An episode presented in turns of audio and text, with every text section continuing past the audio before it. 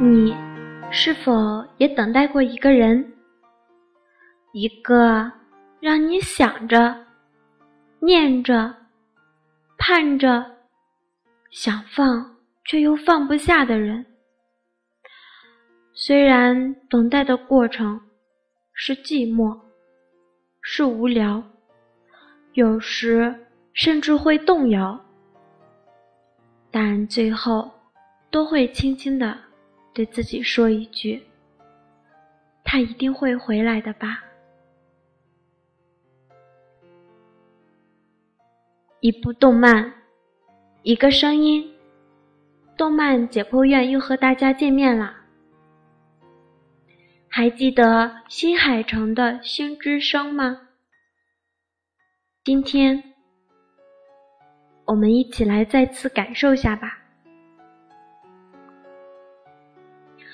时光回流，初中三年级的美佳子，在一个雨后的黄昏，看着天空飞过的国联军，轻轻在耳边对生说。生，我要去驾驶那个了。当时美佳子的心里是有些兴奋，又有些失落的吧。明明与生约好了要一起读高中的，被国联军选中，就要和生分开了。在火星演习中。美佳子的成绩一直不错。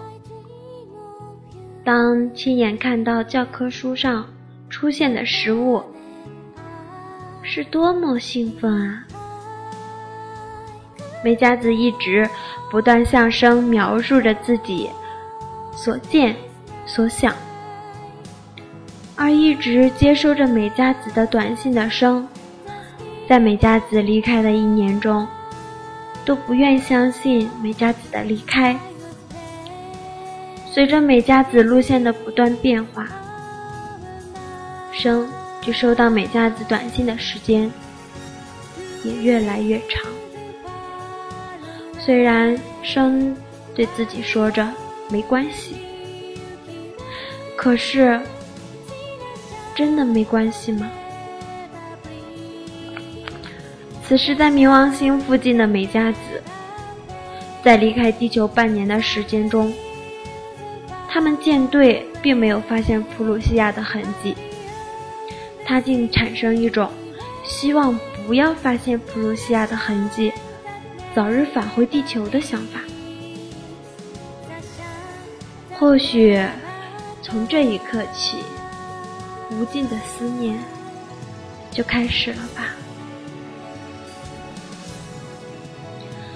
后来，因为发现大量的普鲁西亚，而全舰撤退并进行时空跳跃前，生收到美加子的短信需要一年多，而美加子到了西里奥斯星球，生收到美加子的短信的时间需要八年多，时间在不断的加长。此时的美加子想着。生可能会忘了我吧，是后悔的吧。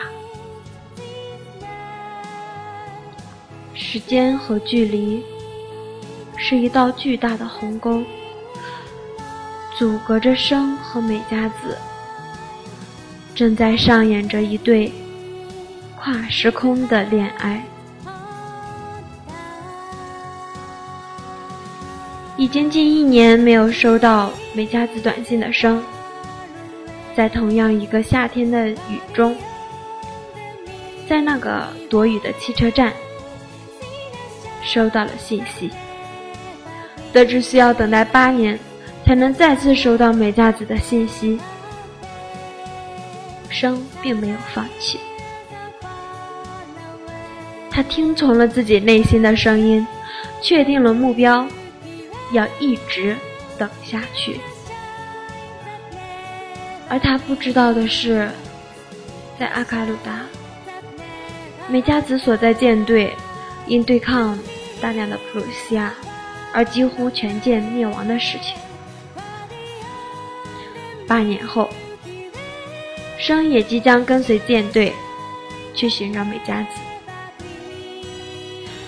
这个未知的结局就这样开始了。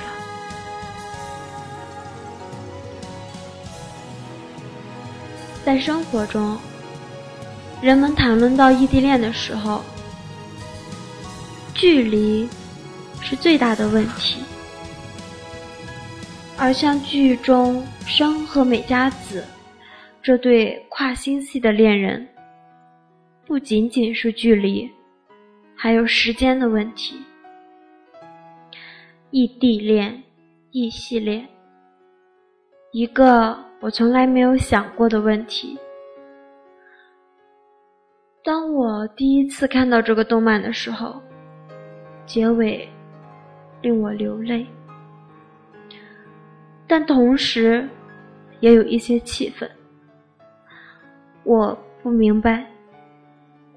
为什么十五岁的花季就要承担拯救国家的重任？为什么美加子要同意去参加国联军？如果美加子当时拒绝，或者生阻止一下，会不会两个人就不会分开？会不会就一直幸福的生活？